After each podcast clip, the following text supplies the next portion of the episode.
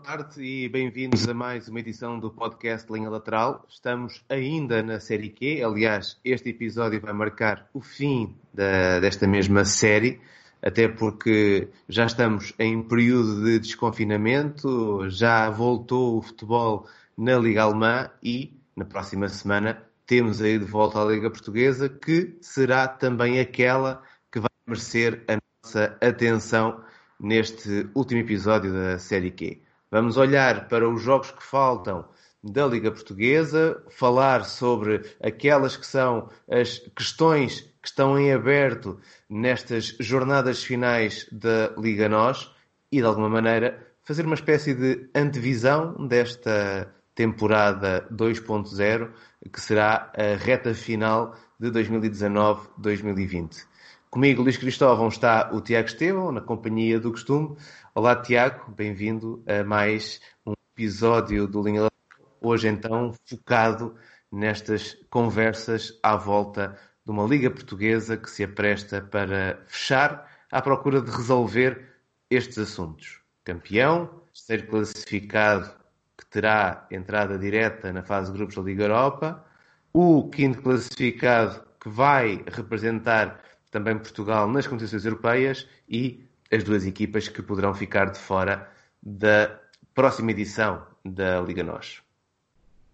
Boa tarde, sim. Finalmente o episódio é falar da Liga Portuguesa, que estamos, estamos a antecipar há bastante tempo, não é? Estamos a antecipar o regresso já, já há uns meses e finalmente está aqui à porta. Um, e posso admitir, já não olhava para a tabela da Liga Portuguesa literalmente desde o início da quarentena. Alguma surpresa agora que olhaste para a tabela? Alguma equipa que esteja numa posição que já não te lembrasses e que eventualmente pudesse surpreender? Um, sim, olha, sabes, por exemplo, tinha ideia, tinha ideia da, da boa temporada do, do Moreirense até pela, pela boa sequência em que vinham, vinham de seis, seis jogos sem perder mas o Gil Vicente, por exemplo, está os mesmos pontos. Eu já não me lembrava do. Já não, já não tenho ideia de, de, da excelente época do, do Gil Vicente este ano, que tinha dos plantéis mais, uh, mais fraquinhos do, do, campeonato e mesmo assim está é, numa é, posição. Era o, era o caso de maior incerteza, não é? Completamente. Ou seja, exceto a nível eu, de treinador. Aí é essa por, certeza. Sim, eu por acaso não diria que era dos plantéis mais fraquinhos, porque havia ali muito, muitas peças que Uh, claramente apareci, apareceram. Exatamente, apareceram muitas peças que, é, que, se podiam dizer eh, ser relativamente desconhecidas, não só do mercado português, mas mesmo da, da, das equipas de onde vieram, não eram propriamente eh, jogadores com essa capacidade de afirmação. Portanto, aquilo que se pôde perceber rapidamente é que esse plantel de desconhecidos há de ter sido fruto de um trabalho muito certeiro na, na escolha do plantel o que não é surpresa nas equipas do Vitor Oliveira, mas que pode ser de alguma maneira marcado como revelação para, para esta temporada. Agora, Sim, a situação do Gil Vicente era, era, uma, era, uma situação precária que, sem dúvida nenhuma, a equipa de Barcelos conseguiu contornar, não é? Sim, é assim, apesar de.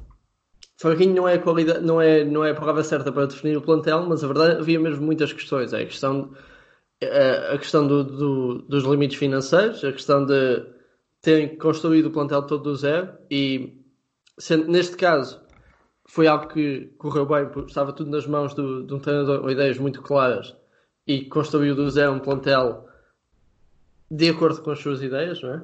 Mas um, mesmo nas, na, na, melhor das hipóteses uh, havia muitas questões a nível de como é que essa equipa se iria transformar numa equipa, digamos assim, a partir de um conjunto de jogadores se iriam transformar numa equipa e, e correu muito, muito bem e estão numa posição super segura.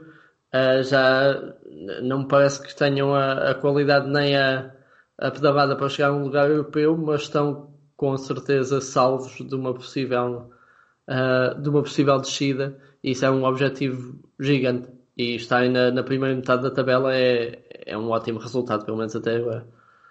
É, esta é Liga Portuguesa que, eh, ao longo da, da paragem eh, obrigada pela pandemia, bem que se poderia ter transformado uma vez mais numa espécie de Liga Mad Max, eh, já que deu um bocadinho a imagem de fim de tempos, todas as polémicas que foram capazes de gerar à volta daquilo que devia ser o interesse de regressar à competição de uma forma uh, pensada em, em, termos de indústria, em termos daquilo que seria o interesse para o futebol português.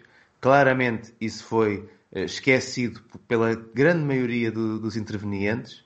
Uh, vamos ter um regresso praticamente com todos os estádios aprovados e isso, apesar de ser uma, uma, contra, uma contrariedade àquilo que era, que era a indicação da DGS, até confesso que pode ser visto como, como um ponto positivo, mas temos visto muita gente a defender os seus interesses próprios em detrimento daquilo que poderiam ser os uh, interesses da Liga Portuguesa. Temos visto muita polémica, muita conversa, é, que é, é, é mesmo preciso dizer, sem jeito nenhum, e esqueceu-se de forma brutal, como é quase também típico de, daquilo que vamos vivendo no futebol português, esqueceu-se de forma brutal aquilo que deveria interessar, que é o futebol e uh, aquilo que representa desportivamente este exigente regresso à competição.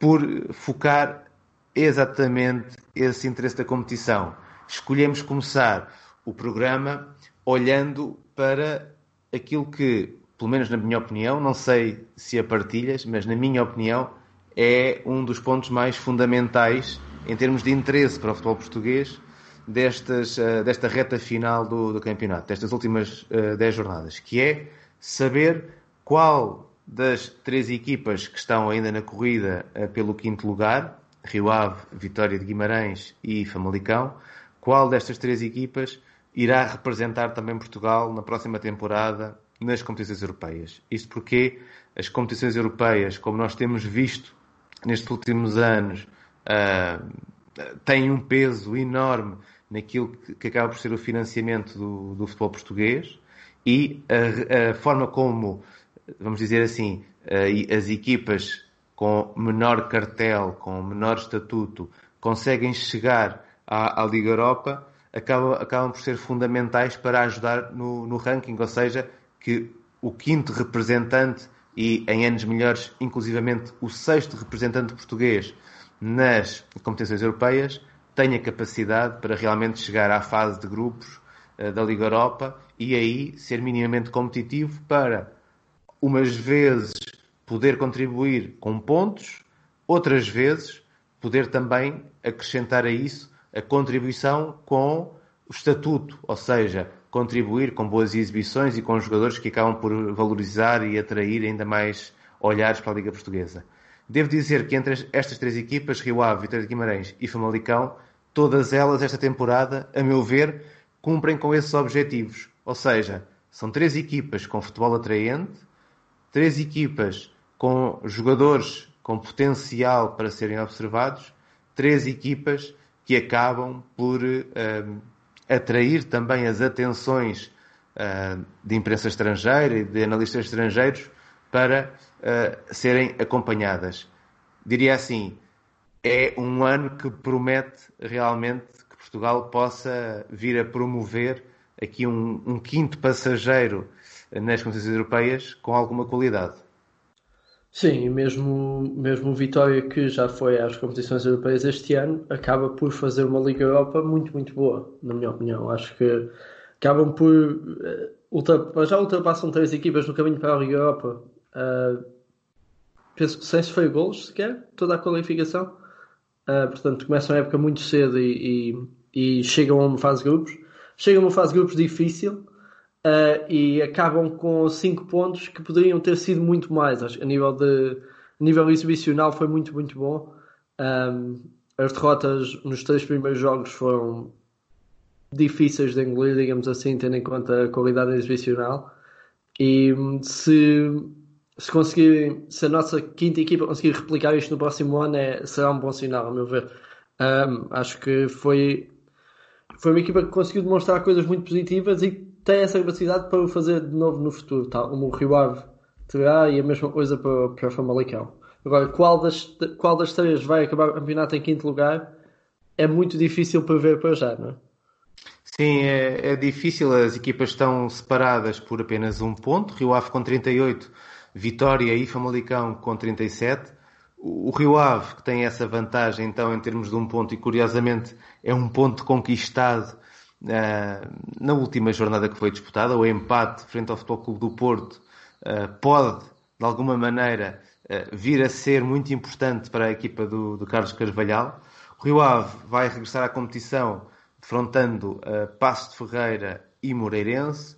Depois um jogo contra Benfica, que está na luta pelo título. Vitória de Setúbal, Braga, Gil Vicente, Portimonense, Marítimo, Santa Clara, Boa Vista. Eu diria que estes primeiros três jogos poderão ser muito importantes para a equipa do Rio Ave, já que Passos de Ferreira estará ainda de alguma forma ameaçado pela questão da, da descida de divisão. Moreirense, equipa que está tranquila. Benfica, equipa que está na luta pelo título. Eu diria que a partir daqui a questão dos fatores casa fora, pelo menos por aquilo que vamos vendo na, na Liga Alemã, pode já não ter grande peso. Mas nestes três jogos, o Rio Ave pode de alguma maneira mostrar se está realmente em condições para assegurar e poder até alargar a sua vantagem frente aos outros conjuntos, ou se tropeçar aqui num destes jogos, sobretudo com Passos Ferreira e Moreirense, pode abrir a porta para a recuperação dos seus adversários, com essa nota que eu acho que é importante. O, o Vitória joga contra o Sporting na, nesta jornada de regresso, o Famalicão joga contra o Futebol Clube do Porto. Sim, acho que para já, em relação ao Rio Ave, acho que é o que tem o calendário mais benéfico. Um, neste, nestas 10 últimas jornadas jogam contra o Bar, o Bar e o Benfica, é verdade, mas as, outro, as outras 8 jornadas parecem-me relativamente benéficas relativamente acessíveis, tendo em conta a qualidade do Rio Ave, em comparação com o calendário do Famalicão e do Vitória. Para já, o Famalicão, um, mesmo em casa, tem um calendário muito difícil. O Famalicão em casa recebe Porto Barra, Benfica, Boa Vista e Portimonense. Portanto... Sendo que o Famalicão nem sequer vai jogar no seu estádio, não é? Pelo menos à partida é, é isso que está previsto que o Famalicão possa, deve, deve jogar em Barcelos. Sim, para além disso, uh, eu diria que se há duas equipas abaixo dos três grandes que vão sofrer pela falta de, de apoio dos adeptos, digamos assim, será o Famalicão e o Vitória. Um, são, são as duas equipas que na, na, qual o peso dos jogos em casa é maior a nível de apoio dos adeptos, a nível da, da força que lhes dão e não tendo os adeptos, possivelmente não tendo o mesmo estádio, será ainda mais difícil. E lá está, o calendário de Famalicão em casa é mesmo muito difícil. Porto Braga, Benfica, Boa Vista e Portimonense. Portanto, Famalicão tem um calendário muito difícil, está, um, tem essa falta do, do público e um, o Rio Ave não tanto. O Rio Ave é, é o oposto, terá aqui um calendário um bocadinho mais acessível, mas por outro lado tens a, a questão inversa que é o Rio Ave chega a esta fase vinha numa fase muito positiva, é? vinha numa sequência de novos jogos sem perder, que incluiu um empate frente ao Sporting, um empate, frente ao Porto e, uma vitória em Guimarães, por exemplo, uh, numa, numa, na melhor sequência de jogos da, da época do Rio Ave. Uh, enquanto que, enquanto que o, o Famalicão, por exemplo, tem aquele excelente início da época com, um, com sete vitórias nos primeiros nove Uh, mas depois a partir daí uh, entra em queda total e vence apenas 3 dos próximos 15, uh, ah, ou seja, entraram em, em, queda livre desde o início da época. poderá esta pausa ter um efeito positivo no Famalicão e negativo no, no Rio Ave, ou seja, o Rio Ave interrompeu uma sequência muito boa de resultados com uma pausa e agora poderá ter dificuldades a voltar a esse ritmo e voltar a essa uh, essa sequência e tens um Famalicão para o qual a pausa poderá ter sido em certo sentido benéfica, porque estava numa sequência complicada. Uh, acaba por até ganhar o Sporting pela segunda vez na Sim. época uh, antes da pausa, mas das formas foi uma das três vitórias nos últimos 15 jogos da, do campeonato para o Famalicão. O Famalicão Sim. tem sido super. Eu, eu, eu, diria, eu diria que esta, que esta equipa do, do, do Famalicão no fundo acaba por, por aparecer aqui assim como uh, o, Penetra não é? nesta corrida não foi convidado para estar na, na luta pelas competições europeias claramente o objetivo e o, o João Pedro desde o início que, que, tinha que deixou isso muito claro o objetivo passava pela manutenção e pela valorização dos jogadores. Eu creio que, que uh, estão os dois alcançados. E, de certa maneira, o excelente início da, da equipa do, do Famalicão na, na presente temporada, se calhar acabou por se transformar um bocadinho em peso, porque a certa altura, apesar disso não passar para o discurso do, do treinador do Famalicão, nem para nenhum dos dirigentes, nunca se ouviu aí qualquer mudança de planos, mas uh, a certa altura uh, eu creio uh, que se terá começado a exigir de Famalicão algo que claramente a equipa não tinha responsabilidade para, para oferecer. Uh, esta, esta pausa pode ter, de alguma maneira, servido uh, para tranquilizar uh, o grupo, sendo que, por, outro, por outro lado, naquilo que são, que são os seus rivais, o Vitória de Guimarães tenta manter-se sustentável, apesar de estar na fase de grupos da, da Liga Europa, num grupo difícil, mas onde o Ivieiro e o Vitória, creio que nunca abdicaram de dar luta, não é? Eh, foram sempre uma equipa muito afirmativa nas competições, europeias. E o, Rio Ave, dos três conjuntos, se calhar é aquele que acaba por ser eh, mais constante. Eh, demorou um bocadinho também na fase inicial da temporada até alcançar aquilo que, que Carlos Carvalhal desejava para o, para o seu conjunto, mas talvez a equipa mais constante durante este, este período. Sendo certo. Sim, mesmo a nível exibicional, não só Sim, a nível de resultados, exatamente. mas a nível exibicional chega ali a um ponto em que, em que está claramente associado às ideias do, do, do Carvalhal e acho que as coisas começam a andar uh, muito bem, enquanto ainda, enquanto no, no caso do Vitória havia um bocadinho o inverso, que era a equipa já jogava com muita qualidade, mas durante largos períodos teve dificuldade em transformar os empates em vitórias, numa altura em que dominava já os jogos uh, com muita qualidade, até porque começou a época cedíssimo. Um, mas uh, dominava já os jogos de campeonato com muita, muita facilidade, mas faltava-lhe qualquer coisa no último terço para, principalmente ali até janeiro, para transformar esses empates em vitórias e só recentemente é que acaba por conseguir uh, fazer isso e nos últimos, nos últimos seis jogos acaba por ter quatro vitórias, quatro vitórias boas uh, incluindo o 7-0 ao, Famalicão, fora. Um, e aí então começam a associar uh, os resultados positivos e os golos a, à qualidade exibicional já vinham, a, já vinham a mostrar. O Rio Ave é assim um ponto mais de equilíbrio no geral, enquanto o Famalicão estava em sobre-performance no início da época e depois, entretanto, entra numa queda que é previsível, mas acaba por ser demasiada, acaba, acabaram por não conseguir controlar e se a equipa poderá beneficiar mais desta pausa, na minha opinião. Sim, sendo que o Famalicão depois tem pelo meio a questão da, da meia-final da Taça de Portugal, onde claramente houve ali assim uma aposta uh, na tentativa de chegar ao, Jamor e a 7-0 que o Vitória de Guimarães aparece pelo meio e num jogo em que o João Pedro mudou todo o 11 e acaba por... Uh, lá está, é uma boa vitória para, é uma boa vitória para o Vitória, mas acaba se calhar por não ser muito demonstrativo daquilo que é o valor do Famalicão. Famalicão que sofre em termos de resultados, mas não sofre assim tanto em termos exibicionais, porque a equipa continua a, a mostrar o bom futebol. Até, até quero crer que destes três conjuntos, que, que se calhar, olhando para a totalidade da Liga Portuguesa, serão os três conjuntos mais atraentes em termos de ideias de, de jogo e da, daquilo que, que têm trazido uh, em termos de qualidade para, para o campeonato. Eu diria que o Carlos Carvalhal, se calhar, pode ser um pouco pela experiência, mas uh, também acredito por uh, ideias de base dele.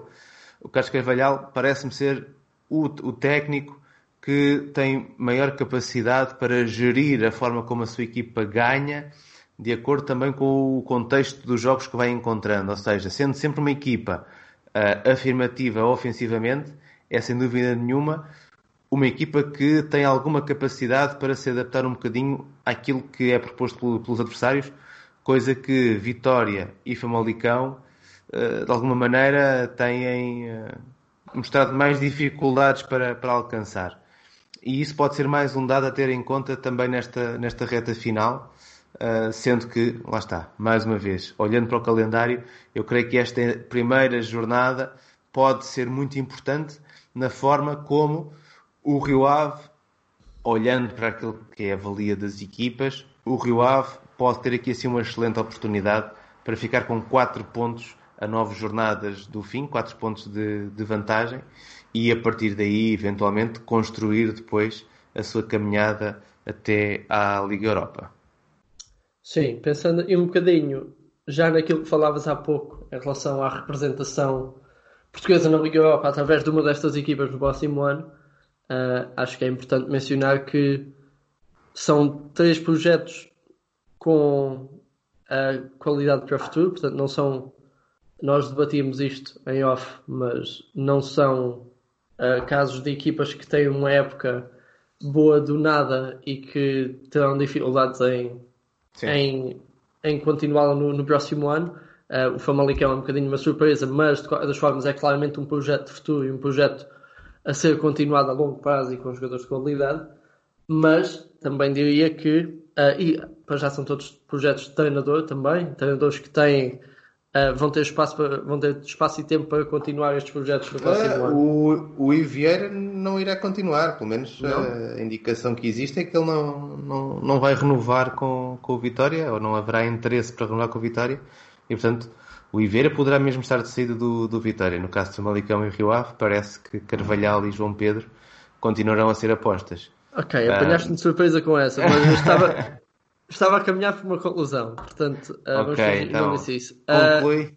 Uh, só concluindo, dizer que olhando para estes, para estes três plantéis, acho que uh, o plantel que na transição de uma época para a outra terá mais possibilidades de, ou irá certamente sofrer mais, a meu ver, será o do Famalicão. É o, é o plantel que tem mais jogadores emprestados, uh, é o plantel que tem mais uh, incógnitas, digamos assim, uh, a fazer a transição de uma época para a outra. Os jogadores emprestados são quase todos jogadores muito importantes, seja o Neuwen, o Centelhas, o Racic, um, o Diogo Gonçalves, Fábio Martins, penso que ainda está emprestado, portanto são todos peças extremamente importantes na, na equipa principal uh, e no 11 titular e são todos emprestados, portanto jogadores que poderão ou não continuar, mas um, os jogadores em relação aos quais não há as certezas de, de continuar. O, o, o, Vitória tem jogadores com elevado interesse no mercado, mas pelo menos a maior parte não são emprestados, portanto, são jogadores do qual o, o Vitória poderá tirar um, algum lucro, como é o caso do, do Edwards, por exemplo.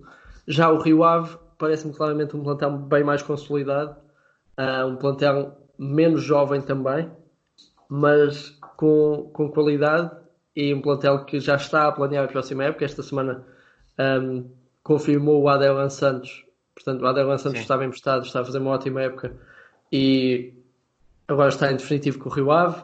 Um, tem o Meditaremi, é um jogador que está poderá estar de saída ou não, mas é um jogador do Rio Ave, portanto poderá trazer algum lucro para o clube.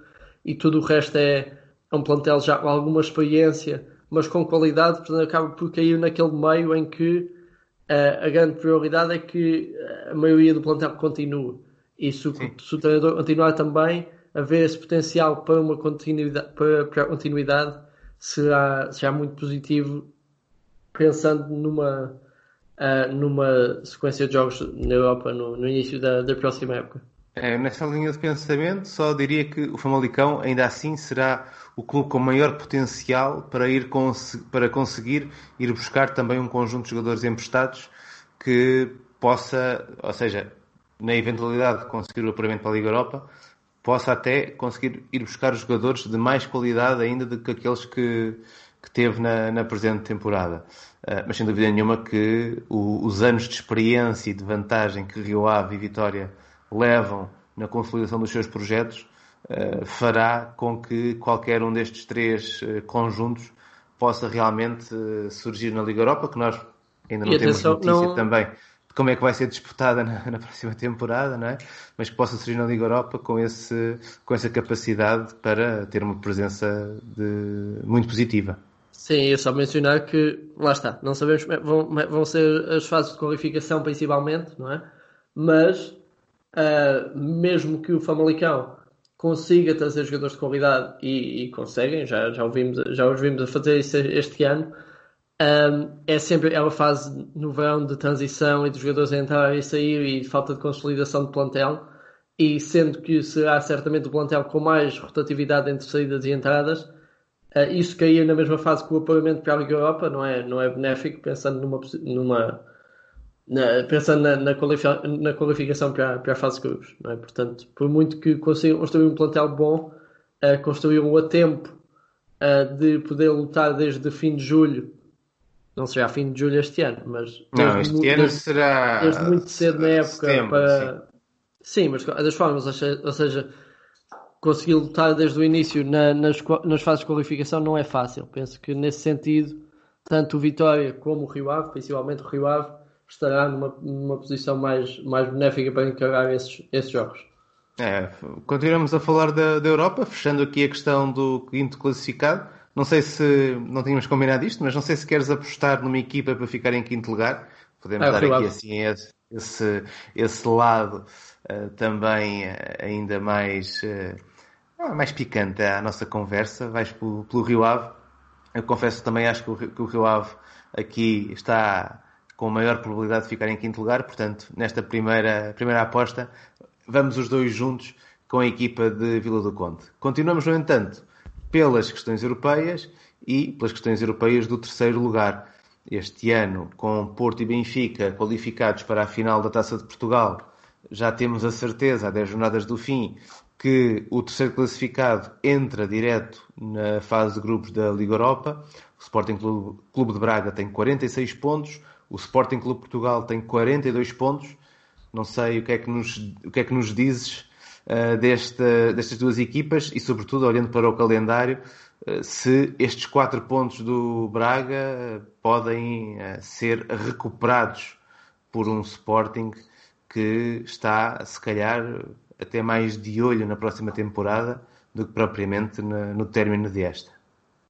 Sim, é, isso é verdade. mas das maneiras, o Sporting será dos casos mais interessantes a, a ver neste pós-Covid, pós-Covid entre aspas, um, porque mudou de treinador e pouco vimos de Ruben Amorim, uh, pouco ou nada. E é, há aqui. O, o, vimos de Ruben Amorim foi contra um Aves com menos dois jogadores muito cedo, Exato. e, portanto não. Daí eu, daí eu dizer nada, não é? Porque foi assim um, daqueles jogos que não, não vai ser repetido. Uh, mas uh, temos um, um Sporting que não do qual não sabemos as valias ainda e, portanto, vai certamente lutar pelo terceiro lugar porque é muito benéfico teres a entrada direta para a Europa e porque tens o fator extra de o Ruben Amorim tentar ultrapassar o seu, o seu antigo clube. Um, mas a, a, verdade é mais interessante já ver uh, que dinâmicas é, é, que o Sporting traz para esta fase, que tipo de jogadores jovens, que se, que se tem falado muito, que tipo de jogadores jovens é, vão ser incluídos no, no 11 e no plantel da, da primeira equipa e, e, que tipo de jogadores jovens é, vão ter minutos. Um, sendo que o Sporting tem um calendário complicado. Uh, vai a Guimarães, à Luz e ao Dragão nas últimas 10 jornadas, sendo que começa nessa ida a Guimarães. Guimarães. Um, tem as visitas aos dois aos dois rivais Porto e Benfica nas últimas duas saídas, portanto na antepenúltima e na última jornada. Uh, curiosamente, na última jornada, o Braga recebe o Porto, portanto, uhum. uh, há aí essa situação, mas o, o Braga receber o Porto é a única, é o único dos, dos três grandes que o Braga, com que o Braga ainda vai jogar, uh, portanto, um calendário ligeiramente mais fácil, ou é. teoricamente mais fácil para o Braga, que já, já tem 4 pontos de vantagem, e que, pelo que vimos de, de Custódio, parece continuar muito na, na senda que Ruben Amorim trazia, com, trazia na equipa. Acho que o Custódio não mudou muita coisa. Vamos ver se com a, com a pausa, se o Custódio aproveitou para dar um cunho mais pessoal à equipa, mas penso que vai ser muito continuar a tentar não destabilizar aquilo que, que Ruben Amorim construiu uh, a meio da época, ou até meio da época. E hum, parece-me difícil, parece-me uma quantidade de pontos significativa, tendo em conta o calendário para, para o Sporting potencialmente dar a volta. Sim, é... primeiro, olhando para aquilo que tem, que tem sido também a realidade no, no Campeonato Alemão, eu creio que apesar de termos estado aqui assim com uma longuíssima paragem, nenhuma equipa teve propriamente tempo para fazer uma grande consolidação tática e porque há poucos treinos em, em conjunto, ou seja, a maioria da, das equipas começaram a treinar esta semana ou no final da semana passada em treinos de conjunto. E portanto não houve propriamente esse tempo para uma, uma mudança tática. Acho que as equipas vão regressar taticamente muito próximas daquilo que eram a, as suas realidades no, no momento da, da, interrupção, eh, com o lado sempre curioso, não é, de que Braga e Sporting tinham mudado na, na última, antes da última jornada uh, disputada da Liga Nós, tinham mudado de técnico. No caso do Braga, o Custódio também partilho da, da tua opinião, não, não, não creio que venha com uma mudança em termos daquilo que é o que foi, o, aquilo que foi construído pelo, pelo Ruben Amorim. Olhando para o calendário, entra com dois jogos onde é claramente favorito, Santa Clara e Boa Vista. Depois, curiosamente, vai fazer uh, um ciclo com as equipas que estão na luta pelo quinto lugar, porque joga uh, de forma consecutiva com Famalicão, Vitória de Guimarães e Rio Ave. E depois, Aves, Passos Ferreira, Belenenses, Sade, Tondela, até à última jornada contra o Porto, sendo que a conseguir manter uh, esta vantagem que tem em relação ao Sporting, ou eventualmente até alargando-a, poderá chegar à última jornada uh, já a não necessitar, digamos assim, de, uh, de um resultado que faça diferença para a classificação final. O Sporting entra com o Vitória de Guimarães, tem depois um jogo com Passos de Ferreira, que é uma das equipas que pode estar incluída na luta pela manutenção. Depois uma série de jogos onde creio que vai haver aqui assim então esse espaço para que o futebol do Sporting se possa afirmar, Tondela, Belenenses Chade, Gil Vicente, Moreirense, Santa Clara, até entrar na reta final os dois jogos contra Porto e Benfica, até acreditando que a luta pelo título pode, pode se alargar até à última jornada, sempre muito difícil para, para a equipa leonina. Depois, a questão de Ruben Amorim mostrou no Braga que quase de um dia para o outro chegou, mudou o sistema uh, e isso foi muito forte em termos daquilo que eu chamo o poder de sugestão uh, com, com os jogadores, a mudança da, da, da equipa técnica. Foi muito forte, rapidamente transformaram um bocadinho aquilo que era o jogo do Braga. Creio eu, aproveitando muito do trabalho anterior do, do Abel Ferreira, porque uh, sinto que o Braga de Ruben Amorim é claramente uma construção em cima das bases do Braga de Abel Ferreira. No Sporting contra o Desportivo das Aves tentou exatamente essa mesma situação. O jogo não valeu para ser para avaliação, porque jogando contra 9 uh, eh, modifica completamente a realidade da partida e até a realidade da, da aposta de, de Ruben Amorim, que ainda assim a jogar com mais dois, uh, decidiu por manter os três centrais. Tem havido uh, muita conversa, nós obviamente não, não, assistimos aos treinos, mas aquilo que vai podendo sair da parte do, do clube e da, da, comunicação social que está mais próxima do clube. Muita aposta em chamar jovens jogadores olhando para o futuro, e quando eu digo que o, o Sporting pode estar aqui mais preocupado com a próxima temporada, é que um dos dados importantes destes 10 jogos vão, vai ser essa construção de identidade do, do Sporting, ou seja, tentando aqui assim ganhar tempo para aquilo que possa ser a, a próxima temporada. E depois é um Sporting que, eu creio que isso também não pode ser esquecido, vai estar nesta reta final muito pressionado eh, pelo investimento que foi feito no próprio treinador. Na, no momento da, da, da, mudança, da ida do, do Ruben Amorim para, para o Sporting, uh, eu tinha dito que o Sporting estava quase obrigado a chegar ao terceiro lugar e que parecia ser fundamental nestas, na altura, 11 jornadas até ao final, uh, mostrar que de facto fazia sentido o investimento feito, ou seja, é o tipo de investimento num treinador que, por ser tão único, uh, tão raro, uh, obriga quase a que haja uma resposta no imediato, até para criar aqui um certo furor, digamos assim, para, para a nova temporada. Mas o, o, calendário, o contexto de jogar contra, de, estar a correr contra a sua antiga, antiga, equipa e ter deixado a sua antiga equipa também em tão boas, em tão boas condições para atacar esse objetivo, pode realmente pesar no. pode pressionar a posição do Ruben Amorim e do Sporting para, para esta reta final. Sim, acredito. É mencionar, desculpa, é importante só mencionar que, tal como falámos do Sporting, que está a 4 pontos do Braga, também só está a 4 pontos do Rio Ave. Não me parece que. Um, Sim, não, não, não, não está completamente. Cair, mas... é, não está completamente afastado do risco de poder cair uh, uma posição. Nesse sentido, até ganha aqui assim um especial uh, interesse o jogo entre Vitória e, e, e Sporting, uh, no, já no regresso, porque o Vitória está com 37, portanto está a 5 pontos do Sporting, pode ficar a 2, pode deixar o Rio Ave apenas 1, um, e uma jornada pode ser fundamental até para o terceiro lugar ficar quase nas mãos do Braga e a luta pelo quinto lugar transformar-se numa luta também pelo quarto lugar. Ah, Exatamente.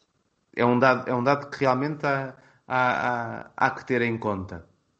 Mas eu creio que isso seria trágico uh, para o projeto do Sporting neste é momento. não pode, não pode Amorim. acontecer. É, seria trágico. Não, não queremos, uh, sem dúvida nenhuma, estar a colocar aqui assim um, um, um peso de vida ou morte num jogo uh, após esta longa paragem, mas era uma realidade que estava em cima da mesa naquela altura, ou seja, na altura em que a competição foi interrompida, no início de março, o Sporting tinha na deslocação a Guimarães esse peso sobre as costas. Ou seja, perceber se está na corrida pelo terceiro ou se está na corrida para manter o quarto. E isso muda completamente a forma como se olha para, para este plantel e para, e para aquilo que são os objetivos do plantel.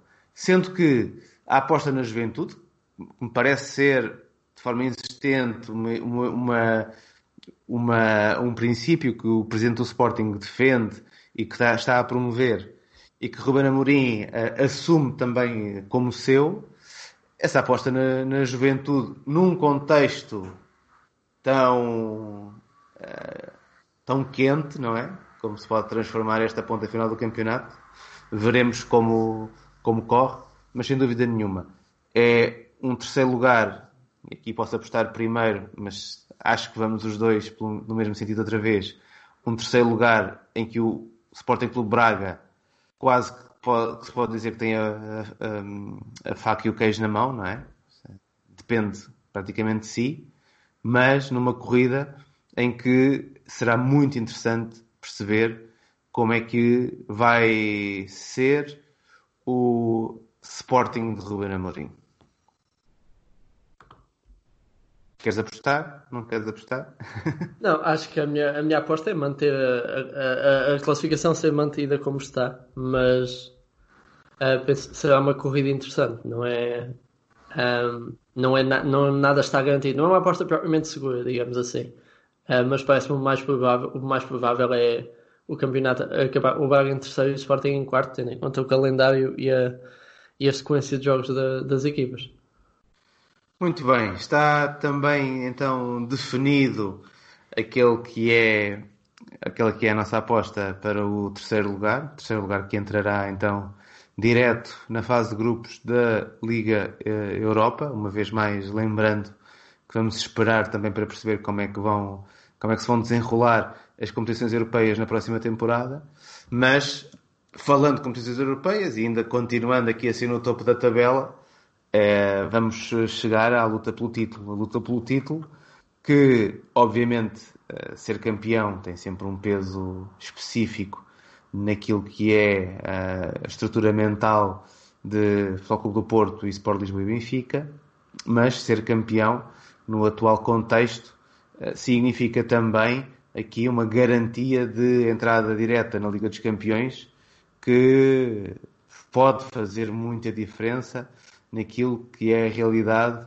destas duas equipas. Sendo que Porto e Benfica haverão também de disputar a final da Taça de Portugal e, portanto, haverá aqui assim uma espécie de, de corrida alargada entre estes dois uh, conjuntos.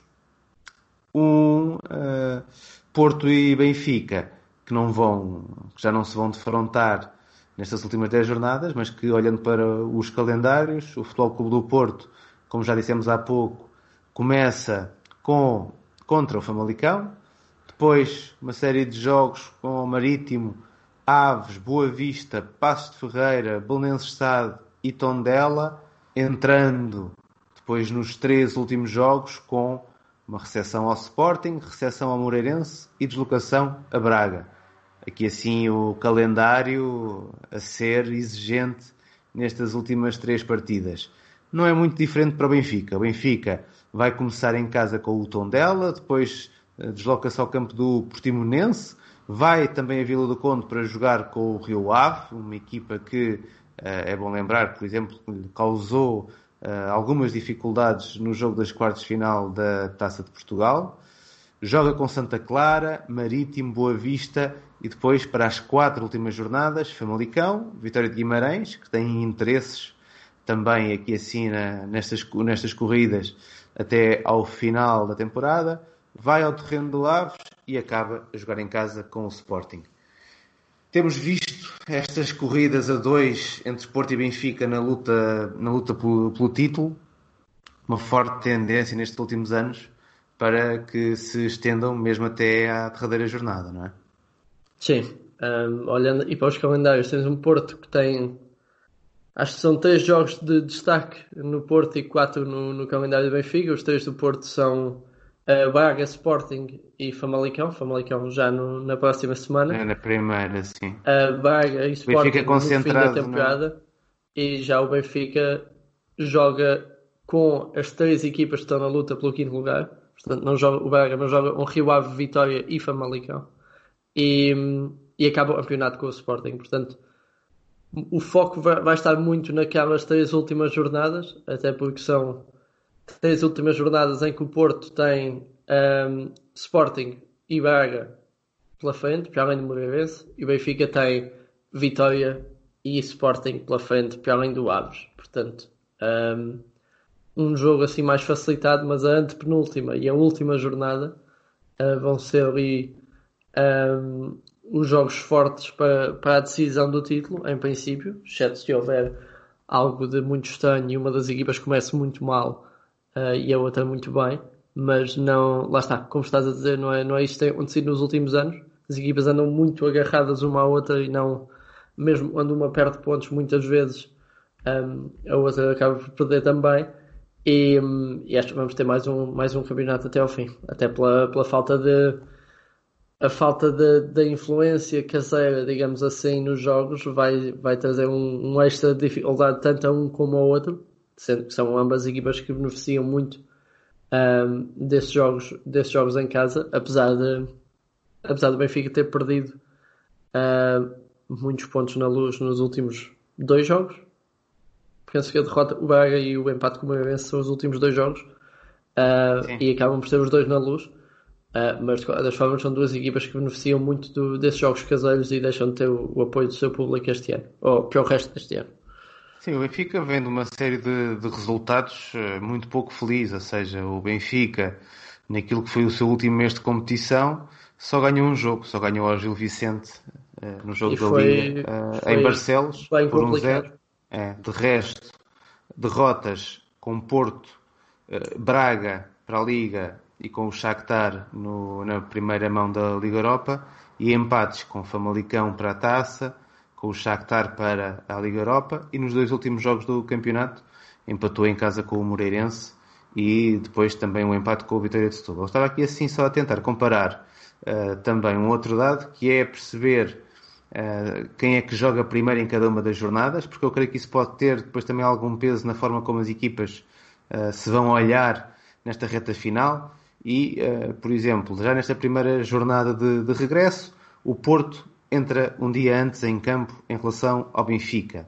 Depois, na jornada seguinte, o uh, Benfica vai jogar primeiro, uh, apenas por umas horas, ou seja, uh, joga quando o Porto entrar em campo, está a acabar de saber o resultado do Benfica. Depois, a terceira jornada é o Porto que joga primeiro uma vez mais.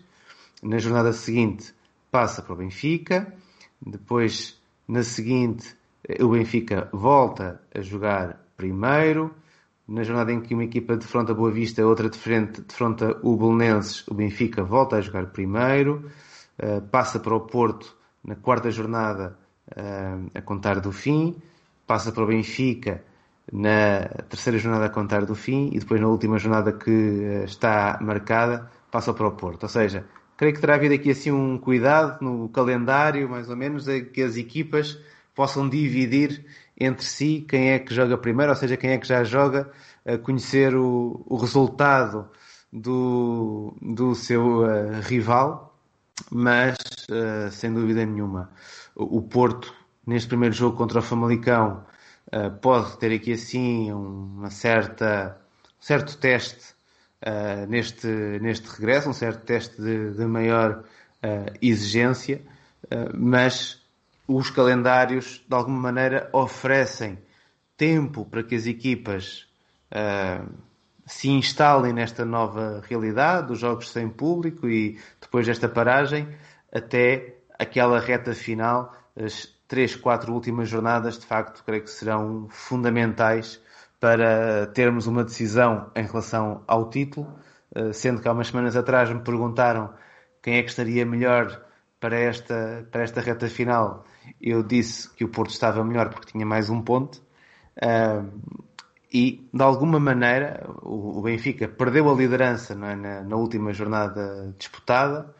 Eh, de alguma maneira, nesta reta final, quem entra na frente acaba sempre por ter uma espécie de vantagem psicológica, uh, como que se unisse uh, a capacidade de, uma equipa para atacar esta reta final à procura do título. Sentes isso também ou não, não te parece que isso seja assim tão importante? Não, sinto até certo ponto, mas também acho que havia ali durante um, um, bom momento no início do ano, no início do ano civil, um, em que o Porto tinha uma grande vantagem psicológica porque faz uma boa sequência de vitórias e ultrapassa o Benfica que está numa sequência péssima de resultados e aí então tem aí sim o Porto sentia todo o poder uh, psicológico, enquanto o Benfica estava numa situação complicada. A pausa acaba por, potencialmente, um bocadinho como falámos em relação ao Famalicão, acaba por potencialmente ajudar o Benfica a fazer um bocadinho um reset mental e, e voltar a, a um ponto mental mais neutro para, para abordar as últimas jornadas. A vantagem é do Porto, claramente, tem mais um ponto, tal como disseste, mas penso que com, uh, se a Liga tivesse continuado na altura, apesar do Porto ter empatado o último jogo, um, ehm, havia claramente uma, uma, uma vantagem psicológica para, para, o Porto pela sequência de resultados deles e do Benfica ao mesmo tempo. Uh, e penso que isso agora poderá ter sido suavizado até certo ponto. Uh, mas não deixo de dar o favoritismo ao, ao, Porto neste, pelo menos neste início. Mas vamos ver como é que, como é que as equipas voltam. Um, e uh, vamos ver também um assunto que um assunto que não, ainda não falámos, mas que vai afetar as equipas todas, que é a questão das lesões. Mas principalmente, principalmente aqui uh, no que toca a, a, equipas que lutam por, por lugares em que qualquer detalhe poderá ter uma, um, um significado enorme as lesões vão ter um impacto grande. Portanto, vamos ver como é que o Porto e o Benfica lidam as lesões, sendo que o Porto já tem. É, o Porto já, já tem, uma... já, já tem uma lesão uh, que, sem dúvida nenhuma, uh, mudará, pesará na, na, equipa com a lesão do, do Marcano, que não vai, não vai poder jogar nestas últimas 10 jornadas. É certo que aquilo que estamos a assistir na, na Bundesliga pode sugerir um crescer do número de lesionados nas, nestas últimas jornadas, até pela forma como as equipas uh, viram interrompidas, digamos assim, a sua, a sua preparação. Mas eu creio que mais importante do que o número de lesionados é que jogadores é que podem uh, acabar lesionados. E olhando para estas lutas de equipas que estão muito próximas em pontos, um jogador de maior influência ver-se lesionado pode realmente ter, ter um peso específico depois na capacidade da equipa para lutar a, até ao fim. creio que isso é, acabará por ser mais importante do que propriamente uh, o tal número de lesionados. Se uma equipa tem sim, dois sim, ou tem três. Ou... Até porque, apesar de, apesar de tanto o Porto como o Benfica serem claramente as equipas com mais opções uh, no campeonato, não fossem elas as, as mais fortes, não é? Um, apesar disso, hum, se há certos jogadores que se lesionam, poderá ter uma influência enorme, como já vimos este ano no caso do Gabriel, que é claramente, na minha opinião, o jogador mais importante do Benfica. Talvez, se não for o mais importante, é dos mais importantes, Sim. no mínimo. Sim, a, a recuperação uh, do Gabriel pode assim, ser muito importante para o Benfica, não é? Lá está, tal, tal como uh, uma potencial nova lesão do Gabriel poderá abanar muito o Benfica, tal, um, sei lá, o caso do Pizzi ou do Grimaldo, estes jogadores que não têm provavelmente um substituto uh, à altura. Um, no Porto já, já aconteceu o caso do Marcano, o Marcano estava a fazer uma boa época. Um, vamos ver como é que Sérgio Conceição substitui Marcano, se fala da, da possibilidade de Mbemba assumir o lugar, mas uh, há, há, muitos adeptos a pedir o Diogo Leite, adeptos pois. do Porto e adeptos gerais, sou eu. Um, mas Uh, mas há, há não, certas posições não, do... não, temos, não. não temos visto Sérgio Conceição a ir hum. muito atrás de, das opiniões Sim, dos adeptos. Ainda, seja, ainda para mais numa. Eu, eu diria que as apostas Sérgio Conceição, Sérgio Conceição têm sido muito sólidas e ele solidamente aposta em Mbemba em detrimento de Diogo Leite.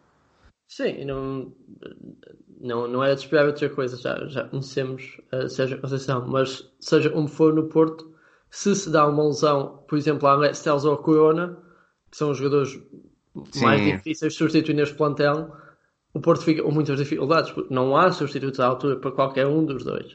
uh, e portanto fica, ficam muito debilitados. Portanto, há, mesmo nestes plantéis que são uh, muito maiores e com muito mais qualidade e muito mais vastos do que qualquer outro plantel da Liga, há jogadores que têm uma importância enorme e que se lesionam uh, podem, ter, uh, pode, podem levar a, a, que haja repercussões muito, muito elevadas para a equipa. Uh, já nas equipas como o Rio Ave, Vitória e o Famalicão, que estávamos a falar na luta em lugar, que também, onde os detalhes também vão contar, porque só estão a um ponto uns dos outros, aí, mais ainda, se há, se há uma lesão a um jogador importante, aí a, a diferença para os substitutos será ainda mais significativa. Portanto, Uh, isto é um bocadinho um problema que vai, vai tocar a todos, mas e é um problema no qual uma equipa maior como a do Vitória, uh, que acho que é algo que já falámos várias vezes do Vitória esta época, que é o, a quantidade de boas opções que tem para as várias Sim, termos de profundidade de plantel, está claramente mais perto dos conjuntos da frente do que dos restantes. É? Exato, então poderá, poderá destacar-se aqui nesse sentido mesmo o Famalicão, tanto Famalicão o Vitória, mais do Rio Ave. Uh, o Rio Ave que se, se tem uma peça-chave lesionada, seja o Taremi, Diego Lopes, Felipe Augusto, Adelante, todos esses jogadores titularíssimos que são a espinha da equipa, uh, vão ter muitas, muitas dificuldades. Portanto, isto é um, um bocadinho um risco para nós que decidimos apostar que o Rio quinto, uh, mas, mas faz parte e vai ser algo que vai, vai eu ia dizer, vai assolar todas as equipas, esperemos que não, mas vai, vai ser um problema com que todos é, mas to, to, todas estão muito expostas a, a esse claro. problema.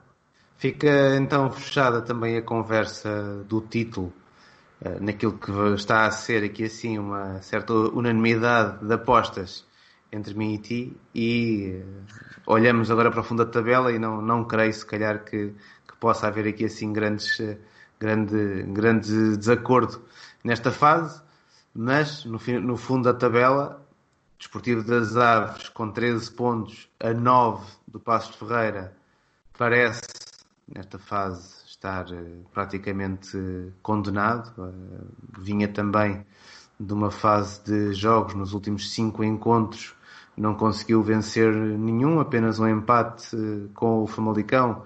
Mas de resto também o calendário não era assim muito favorável, já que defrontou o Rio Ave Vitória de Guimarães e Sporting, perdendo todos esses jogos, como também perdeu com o Passo de Ferreira. Olhando para aquilo que ainda tem por disputar, vai é, entrar a jogar com a Bucobolense Estado, Tondela, depois Futebol Clube do Porto, Gil Vicente, Moreirense, Braga, Vitória de Setúbal, Santa Clara, Benfica e termina com a Portimonense. É para arrumar, não é? Pensar que esta equipa vai conseguir aqui recuperar 9 pontos, é... sendo que até ao momento na temporada só fez 13, é muito difícil. Sim, é, é um bocado triste este, este fim de tabela, mas ao mesmo tempo é super interessante, porque tens um Aves e um Portimonense que eu acho que são casos que não podiam ser mais opostos. Acho que Vamos começar nível... pelo Aves, depois já lá iremos ao Portimonense, Aves... se calhar é mais central depois no, no resto da conversa.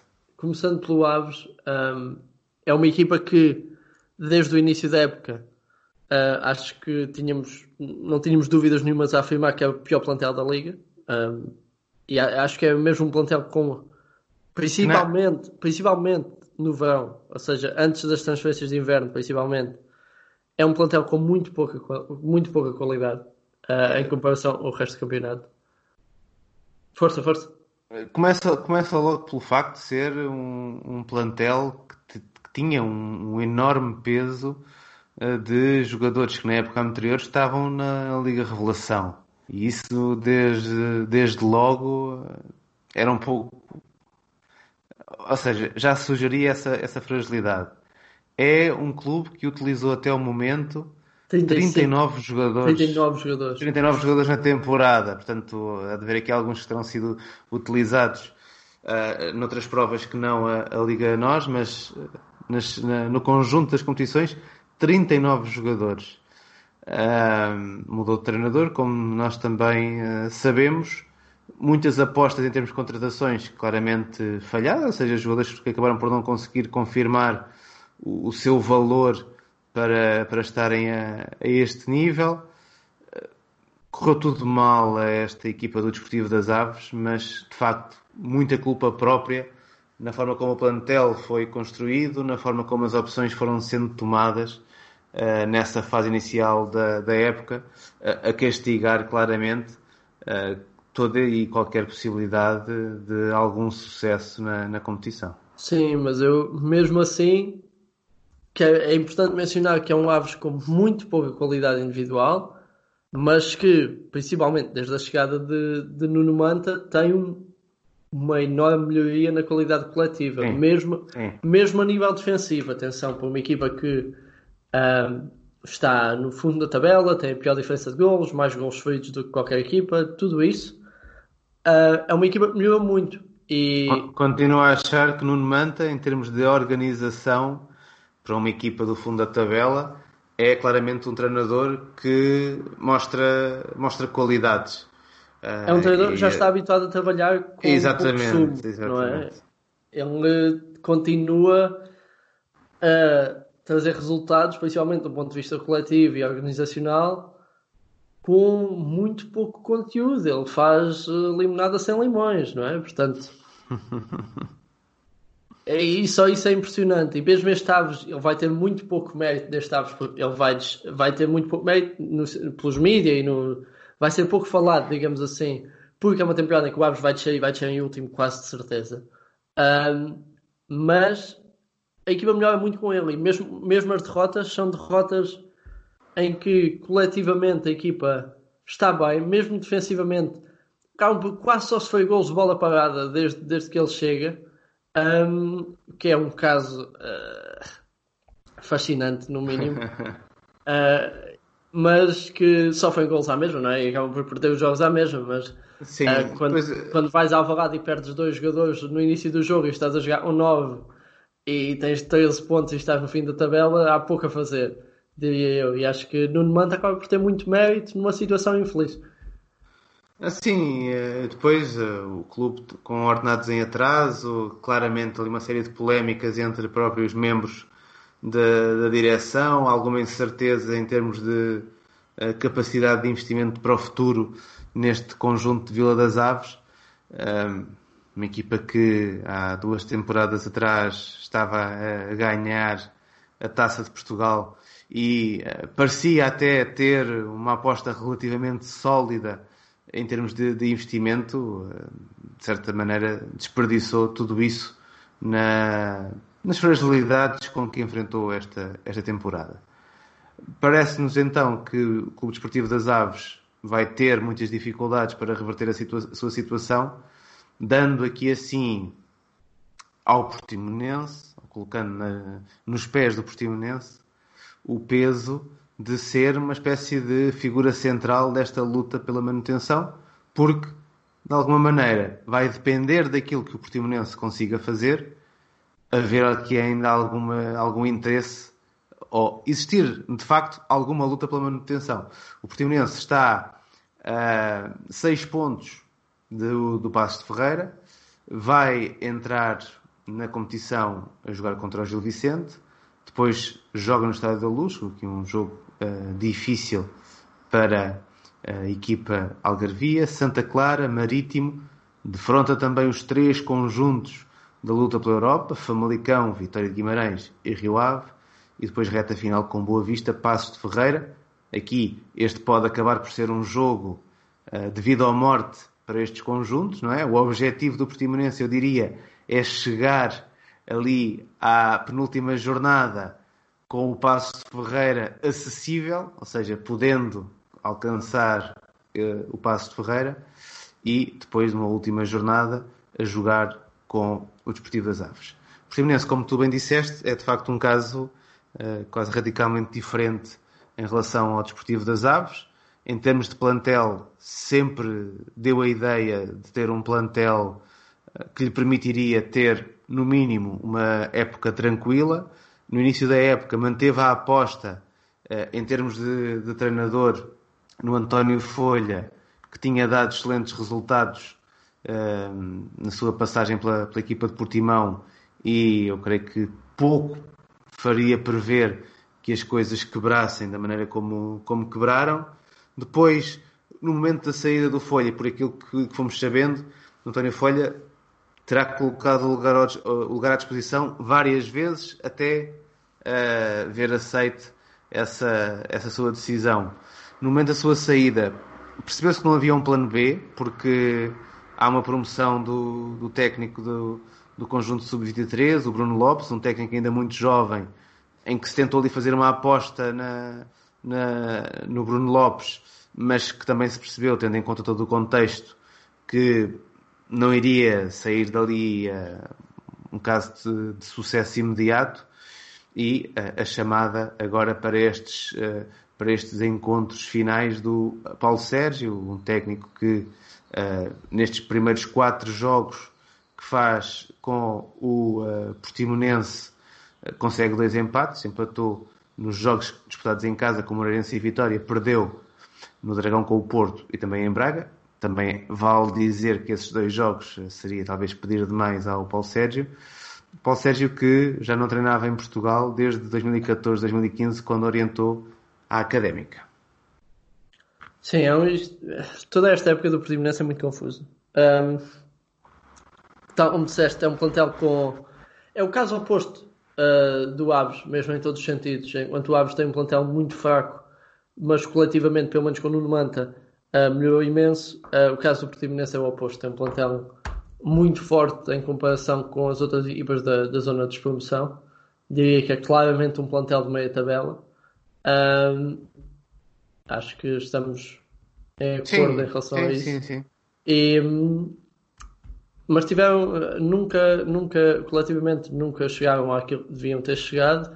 O nível de treinador, a mudança de treinador demorou demasiado tempo.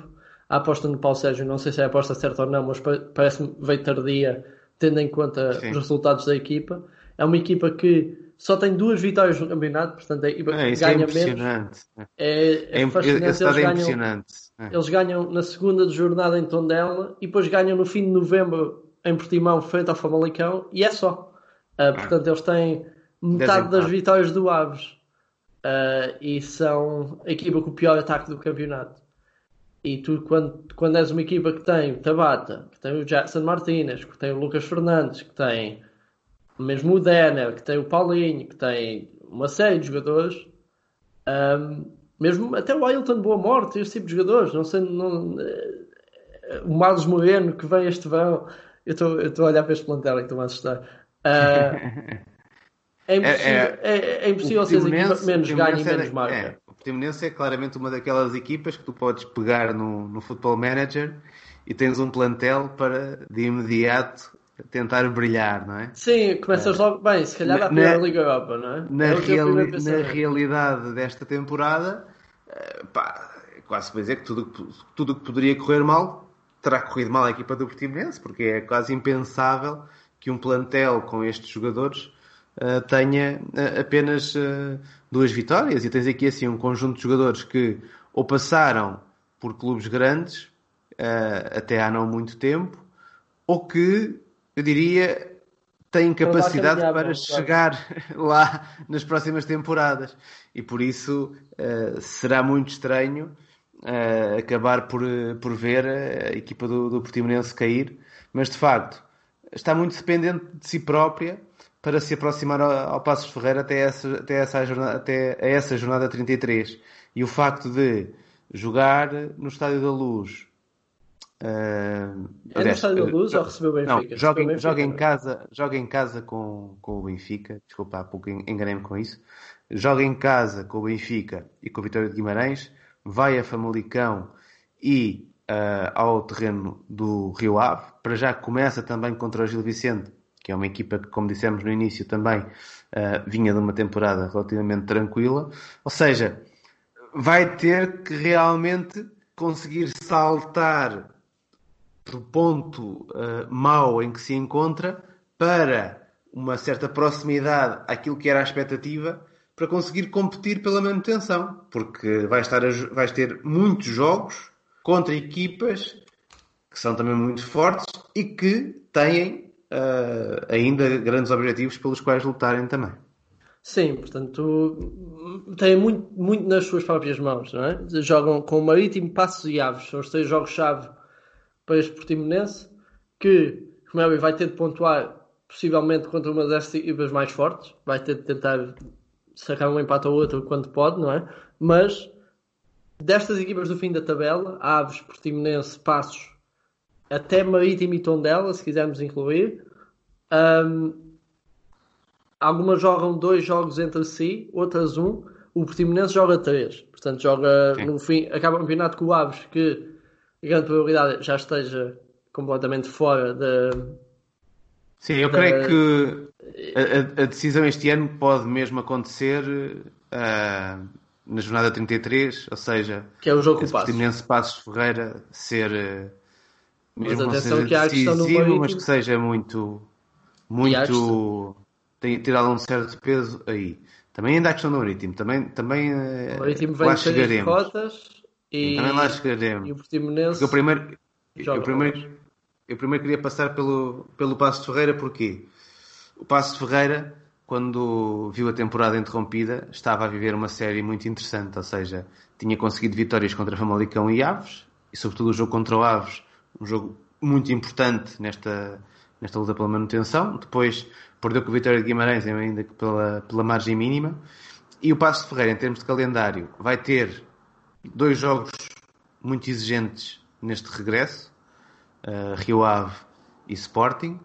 Depois de Frontabelense, já de Tondela joga contra o Porto, vai a, a Setúbal, recebe o Braga e depois termina Moreirense, Portimonense e Vicente. Ou seja, o calendário do Passo de Ferreira é bem pesado e portanto também não vai dar aqui assim, uh, vamos dizer assim, muita margem uh, para que o Passo Ferreira se escape ao Portimonense e o Portimonense conseguir de facto ganhar alguns jogos.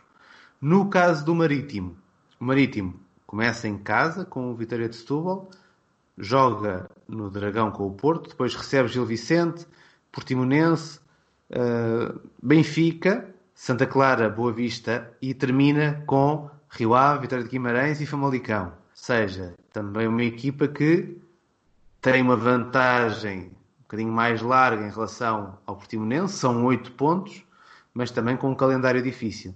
Ou seja, estas três equipas, eu, nós, colocámos os, dois no Portimonense o espaço de decisão, no sentido em que o Portimonense tem que ser uma equipa bem diferente, tem que conseguir ganhar jogos, coisa que não esteve fácil nesta temporada, para se poder aproximar aos da frente. Sendo que, a seu favor, pode ter aqui o facto de realmente Passo de Ferreira e Marítimo uh, terem calendários muito difíceis. Passo de Ferreira a meu ver, vem um bocadinho melhor do que Marítimo e Portimonense destas últimas jornadas. Sim, uh, lá está. Vai, vai cair muito sobre os jogos do Marítimo contra o Portimonense e do Passos contra o Portimonense. Uh, o Passos vem melhor, mas tem o calendário mais complicado de todas estas equipas, penso eu. Um, sim, tem o Braga, o Porto, o Sporting e o Rio Ave. Penso será muito complicado para esta equipa do Passos, sendo que tens sempre o fator da qualidade individual e na qualidade individual, num, se fosse num ano normal, apostavas quase sempre no plantel do Portimonense. Uh, Sim. Portanto, depende muito se há um retorno à, normalidade por aí uh, ou não. Tens ainda, possivelmente, a questão do Belenenses Chade, que vinha, para já está com 26 pontos, portanto, uh, com 10, 10, pontos de vantagem. Pontos. É muito ponto e vem de uma sequência da melhor sequência da época, potencialmente. Sim, melhor sequência Sim. da época, com duas vitórias, dois empates uh, incluindo uh, empates uh, frente a Rio Ave e Famalicão, portanto, frente a equipas que lutam pela zona europeia. Um, eu, em relação ao Bolonense Estado, estou preparado para tirar, o, o tirar o chapéu ao, ao Petit, que, mais uma vez, parece ter um, é, é sei, uma, batuta, uma batuta mágica para uh, tornar equipas competitivas nestas retas finais de campeonato e uh, fazê-las respirar melhor e alcançar a, a, a manutenção. Mas, Creio mas, que os 10 atenção pontos... que tem um calendário, calendário bem complicado. Jogam contra Guimarães, Sporting, Porto e Braga. E, mas penso que vai, vai Eu o primeiro jogo do, do teria, ter teria, teria que ser Teria que ser uma sucessão, ou seja, não só com o seu calendário difícil e, não e quebrar de alguma maneira aquilo que vinha uh, recuperando na, nas últimas jornadas, mas também ver todas as equipas que, são, que estão atrás de si a conseguirem uh, aqui e ali também somar alguns pontos que uh, lhes permitissem ultrapassar o Valenciado e, sobretudo no caso do Portimonense, a recuperação. Ou seja, se nós estamos aqui a ver, apesar da qualidade do plantel do Portimonense, alguma dificuldade para recuperar 6 pontos, em relação ao Passo de Ferreira, recuperar 10 em relação ao Belenenses Chade. Já vimos acontecer de tudo, mas recuperar 10 em relação ao Belenenses Chade é... é de monta.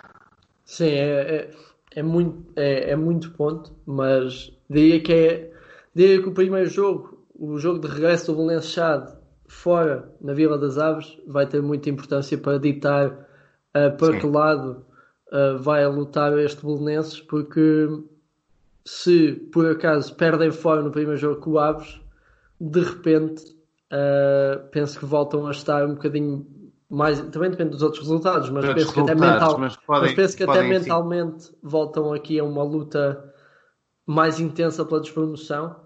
Um, e a mesma coisa com o Aves, se calhar se o Aves não ganha este jogo, é quase a confirmação de um, de um destino traçado. Portanto, vamos ver. Há apostas então.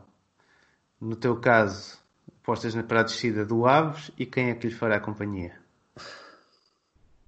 Acho que vai ser o Portimonense. uh, não, nós estamos a falar muito. Eu penso vai ser competitivo. Penso não vamos ter a descida resolvida daqui a três jornadas, não é? Mas um, lá está. Uh, Parece-me complicado. E um, só se for aqui a questão do Marítimo, penso-me que é a equipa que vai. Mas que, que poderá ficar mais próximo, mas, mas é, são demasiados, é. demasiados pontos e não vi nada do Portimonense esta época que me faça acreditar que possam agora de repente mudar o chip e voltar com um Tabata diferente e um Jackson diferente e um Fernandes diferente. Mas vamos ver, pode ser que o Paulo Sérgio nos surpreenda. É, por acaso, eu acho que estamos, estamos mais uma vez de, de acordo um, o Portimonense precisaria aqui de um milagre. Creio que a melhor aposta para conseguir esse milagre seria numa ponta final do Marítimo também a, a, em quebra, como tem estado a temporada do Marítimo é pouquíssimo famosa, uh, mas vai ser muito difícil uh, essa, essa transformação do, do Portimonense seria realmente a conseguir a salvação seria claramente uma equipa a poder dizer-se beneficiada uh, de, forma, de forma importante com esta, com esta paragem. Fica então assim definida o nosso, nosso quadro de antevisão para esta Liga NOS 2019-2020 2.0, porque sem dúvida nenhuma que as condicionantes da competição se transformaram. Uh, fica também encerrada a série Q do podcast Linha Lateral.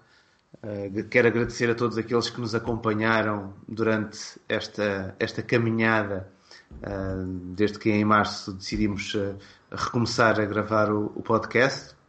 Agradecer ao Tiago por ter estado sempre presente, também a todos aqueles que aceitaram os nossos convites para virem conversar connosco sobre os mais variados temas, acho que deixamos aí mais um conjunto de, de episódios que vão ter valor durante, durante muito tempo. E pelo menos da minha parte, ficam até já. Eu acho que nós haveremos de, de voltar ainda para mais conversas nos próximos tempos, mas uh, para já ainda vamos estudar como regressar a essa competição. Tiago, obrigado uma vez mais. Não sei se queres também deixar aqui assim algumas palavras de despedida. Não, obrigado a todos os que nos ouviram durante estes, estes tempos diferentes uh, e um bocadinho estranhos, uh, mas fizemos o que podemos para norma, o, que podemos para normalizar um bocadinho a situação e para nos, nos distrairmos com a prever um bocadinho o regresso das coisas e olhar para trás também. E agora é aproveitar um potencial regresso ao normal, sendo que vamos estar sempre por aqui, seja a gravar ou não. Uh, vamos estando no Twitter, vamos estando nas redes e qualquer coisa vamos, vamos falando também uh, com todos os que, os que nos ouvem. Apito final então nesta série é do Linha Lateral. Um grande abraço e até breve.